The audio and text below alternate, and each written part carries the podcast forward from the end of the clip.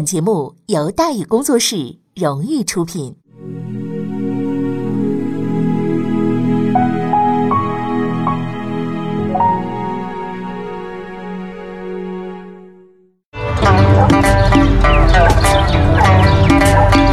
说书唱戏劝人方，三条大道走中央，善恶到头终有报，人间正道是沧桑。给您续上一杯茶，我慢慢的说，您细细的品。听大宇话说，明朝除了咱们广播直播以外啊，我们还在喜马拉雅独家网络发布。各位呢，可以登录喜马拉雅手机和电脑客户端，搜索“大宇茶馆”，选择收听。上期节目咱们说到哪儿啊？咱们说到妖书案发，沈一贯借力打力，莫名其妙，锦衣卫突然破案。说起来，这妖书案呢是相当的妖。案发莫名其妙，这案破的也是莫名其妙。说二十一日这一天呢，先是锦衣卫衙门收到一份匿名检举信，后来呢又有群众举报，锦衣卫就出动了，哎，这才逮住了那个所谓的真凶。这个真凶呢叫什么名呢？叫角生光。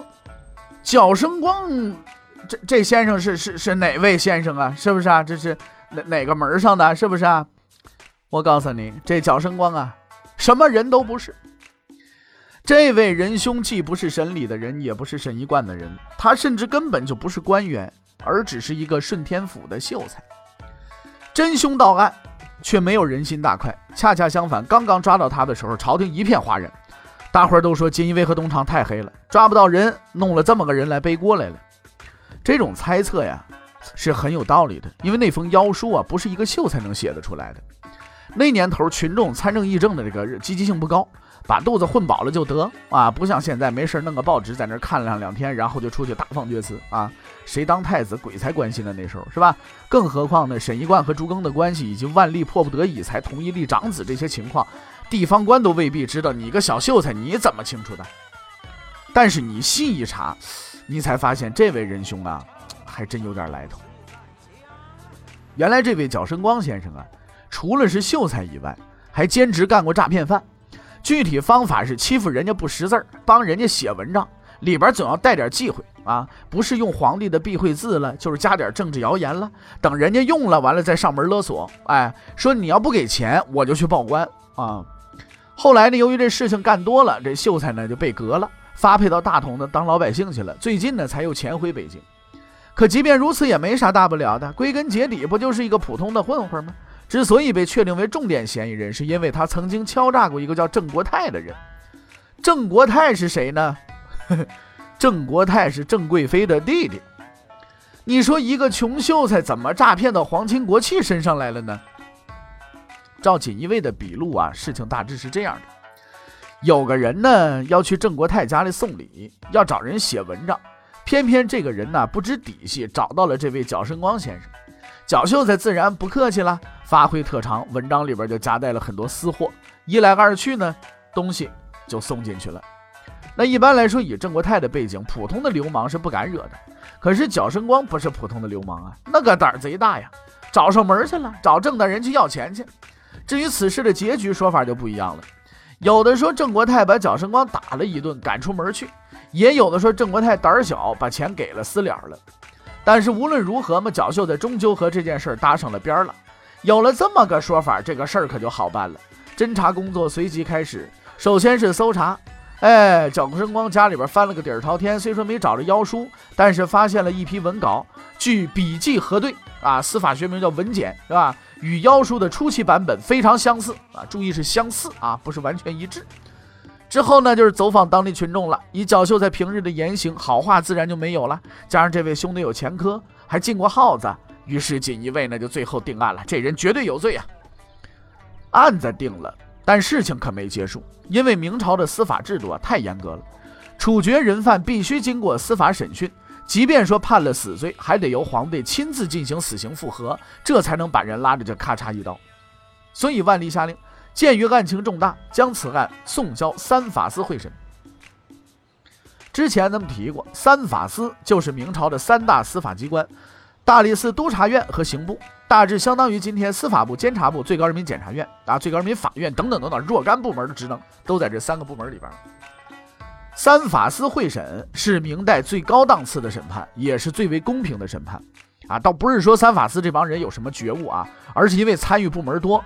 你要是说史前把每个人都搞定的这个事情比较难。比方说当年的严世蕃了，人缘广，关系硬，督察院、大理寺都有人，可偏偏刑部那几个领导是徐阶的人，最后还是没躲过去，对吧？相比而言，像角秀的这种要钱没钱、要权没权的人，死前能捞个三司会审，那已经是我的天哪，这祖坟冒青烟了。结案就是时间的问题，对吧？可是这起案件可远没有想象中那么简单。一到三法司，角秀他就不认账了。虽说之前他曾经招供说自己是仇恨郑国泰，故意写妖书报复，但那是在锦衣卫审讯的时候的口供啊。锦衣卫是没有善男信女的，也不搞什么批评教育，也没有什么政策攻心呢。进来了就是打，啊，口供怎么来的？大伙心里都有数，打出来的那是逼供啊。现在进了三法司了，看见来了文明人了，不打了，那当然就翻了案了。哎，更麻烦的是沈一贯和朱庚也不认。这二位明显是被妖叔给整惨了，心有不甘，想借机会给审理点苦头吃。尚书皇帝说：“这这个证词太空泛了，不可轻信。看这意思，得搞出个一二三来才甘心。”所以在审讯权呢，他们就找到了萧大亨，准备啊做做手脚。萧大亨是谁呢？萧大亨啊，不是做买卖的啊，时任刑部尚书，是沈一贯的亲信。接到指令之后，心领神会啊，在审讯时故意诱供，让蒋秀才说出幕后主使。可是你别说，这个脚秀才可真够意思，问来问去就一句话：无人主使啊！这件事都不是我干的，怎么可能有人主使呢？萧大亨没办法，毕竟是三法司会审，你这玩意儿整的太明显也不太好，就给具体负责这个审案的下属啊，刑部主事王树谷呢写了张条子，还亲自呢塞他袖口里去了，意思呢大致意思就是说把这事儿啊往郭正玉审理身上推。没想到呢，王树谷接到条子看了之后，大声反问领导：“案情不出自犯人口里，却要出自袖中吗？”结果萧大亨狼狈不堪，再也不敢掺和这件事了。审理这边也没闲着呀，他知道沈一贯要闹事，早有防备。你不是有刑部帮忙吗？哎，我有督察院撑腰啊！一声令下，督察院的御史们随即开动，四下活动，灭火降温，准备冷处理此事。其中一位御史啊。实在过于激动，竟然在审案子的时候，众目睽睽之下对蒋秀才大声疾呼：“行了，别牵连那么多人了，你就认了吧。”说实在的，案子审案的审到这个份上，大伙儿也都是哭笑不得。要结案结不了，不结案又没个交代，皇帝、太子、贵妃、内阁谁都不能得罪呀，是吧？万一哪天脚秀才吃错药了，再把审案的诸位领导扯进去，那真是哭都没地儿哭去，是吧？三法司的人急得不行，可是急也没用啊。于是有些不地道的人呢，就开始拿案件开涮了。比如有位审案御史啊，有一天突然神秘的对同事说：“说我已经确定，此案一定啊是角秀才干的。”呀，大伙儿十分兴奋，认定他有内部消息，追问怎么怎么知道的。御史说了：“说我呀，我昨天晚上做梦，观音菩萨告诉我说这事儿就是他干的。”哎呀，当即笑瘫了一片。没办法，这玩意儿只能慢慢琢磨呀。开审、休审、休审、开审，周而复始。终于有一天，事情解决了。角生光先生也受不了了，天天审问，天天用刑，天天这么折腾法，你还不如弄死我得了。所以他招供了。得得得得得得，别说了，别说了，别说了，我干的，就我干的，你们拿我去结案去吧。哎，哼，这个世界清醒了。万历三十二年四月，角生光被押赴刑场，凌迟处死。妖书案就此结束。虽说闹得天翻地覆、疑点重重，但有一点是可以肯定的，那就是角生光很冤枉。因为别的且不谈，单说妖书上列出的那些官员，就角秀的这点见识，别说认识了，名儿都记不全呐。找这么个人当替死鬼，手真狠，这心真黑呀。妖书何人所写，目的何在？没人知道，似乎也没人想知道，因为有时候啊。真相其实一点儿都不重要。妖书案是结了，可是轰轰烈烈的斗争又开始了。沈一贯被这个案子整得半死不活，气得不行，卯足了劲儿要收拾审理，挖坑上告，弹劾轮番上阵。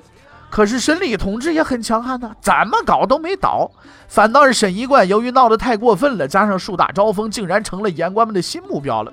骂他的人是越来越多，后来啊，竟然成了时尚了。叫弹劾日重，就谁没弹劾沈一贯，谁没赶上这这条这波，你知道吧？沈一贯一个看这个形势不妙，只好呢得了，回家躲起来，我不出来了，行吗？想要避避风头，没想到这风啊越刮越大。三年之间，弹劾他的奏书堆起来一人多高，于是他再也顶不住了。万历三十四年，沈一贯请求辞职，得到批准。有意思的是，这位仁兄啊，走之前竟然还提了一个要求，说我走没问题，我走，沈礼也得跟我一块走。恨人恨到这个份上也不容易，可更有意思的是呢，万历竟然答应了，这是一个不寻常的举动啊！因为沈礼很有能力，又是他的亲信，而沈一贯虽说人滑了点办事呢还算能干，平时朝廷里的事儿啊全靠这俩人办，万历竟然让他们全都走人了，动机就是一个字儿：烦。自打登基以来，万历就没过几天清静日子。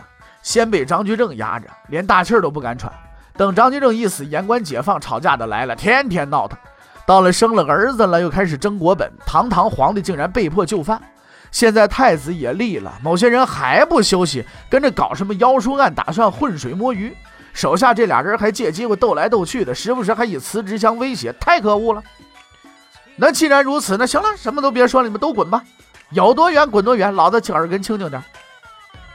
沈一贯和沈礼走了，内阁就剩下朱庚了。这一年，朱庚老先生七十二岁。朱庚太可怜了，不但年纪大，而且老实，老实到他上任三天就有言官上书骂他。首辅大人心态很好，通通不理。可是让他无法忍受的是，他不理大臣，哼，皇上也不理他。内阁人少啊，一个七十多的一个老爷子，起早贪黑熬夜，实在扛不住了。所以朱庚多次上书，希望再找几人入阁，可是前后写了十几份报告，全都石沉大海。到后来，朱大人忍不了了，可怜呐，七十来岁老大爷亲自跑到文华门求见皇帝，等了半天，还是吃了闭门羹了。换了以前，皇帝虽然不上朝吧，但大臣还是要见的呀，特别是内阁那几个人，这样才能控制朝局。比如说嘉靖，几十年不上朝，但是没事就找严嵩啊、徐阶就聊天。后来索性做了邻居，住到一起去了，是吧？但是万历不一样，那万历这会儿就感觉不想干了啊！在他看来，内阁一个人不要紧，没有人不要紧。虽然朱首辅七十多岁了，那不活着呢吗？能用就用，累死再说，是吧？反正之前赵志高已经累死了，没事就别见了，也不急这么几天，会有人的，会见面，再等等吧。嗯，就这么着，朱老爷子一边等一边干，一个人苦苦支撑，足足干了一年。也没等到助手，也没见过皇帝。这一年里，朱老爷子算是被折腾惨喽。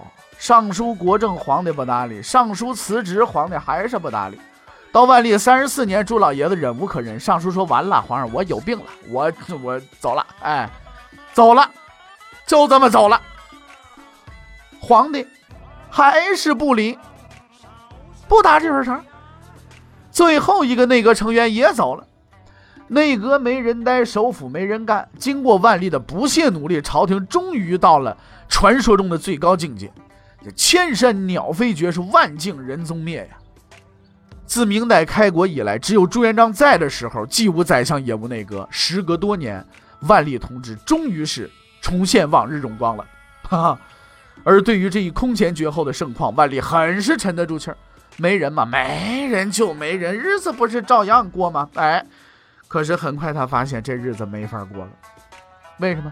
因为内阁是联系大臣和皇帝的重要渠道，而且内阁有票拟权，所有的国家大事都由他们拟定处理意见，然后交由皇帝审阅批准。所以，即便说皇帝不干活，这国家也能过得去。朱元璋不用宰相和内阁，原因在于他能干，他是劳模。而万历先生连文件都懒得看，你让他去干首辅的活，你不是白日做梦吗？朝廷陷入全面瘫痪。要这么下去的话，那眼看着就要破产清盘了啊！这时候万历也急了，下令让大臣们推举内阁人选。几番周折之后，于慎行、叶向高、李廷基三人成功入阁，班子总算是又搭起来了。但是这个内阁并没有首辅，因为万历啊特意空出了这个位置，准备留给一熟人。这人就是王希爵。虽然说王希爵已经是告老还乡了，但是忆往昔峥嵘岁月稠啊，之前共同背黑锅的革命友谊给万历留下了深刻的印象，所以他派出专人请王希爵重新出山，并且同时请教他一个问题。可是王希爵，呵呵，不出山。由于此前被人坑过一回，加上都七十四了，王希爵拒绝了万历的下水邀请。但毕竟是多年战友嘛，还教过人家，所以他解答了万历的那个疑问。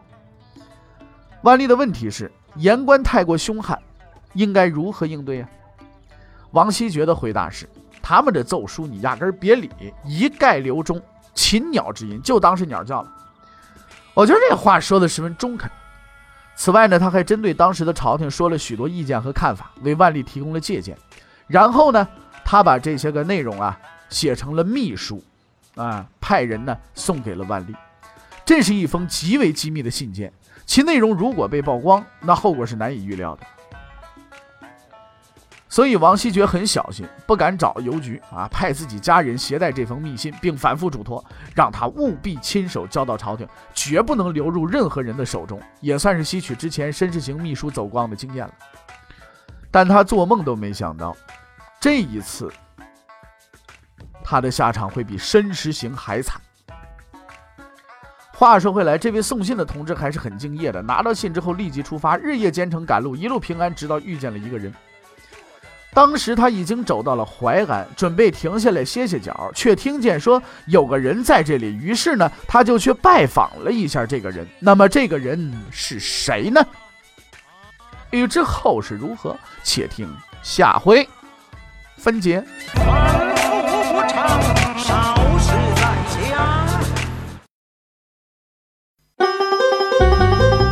各位，你想跟大禹交流吗？你想跟大宇辩论吗？你想给大宇指出错误吗？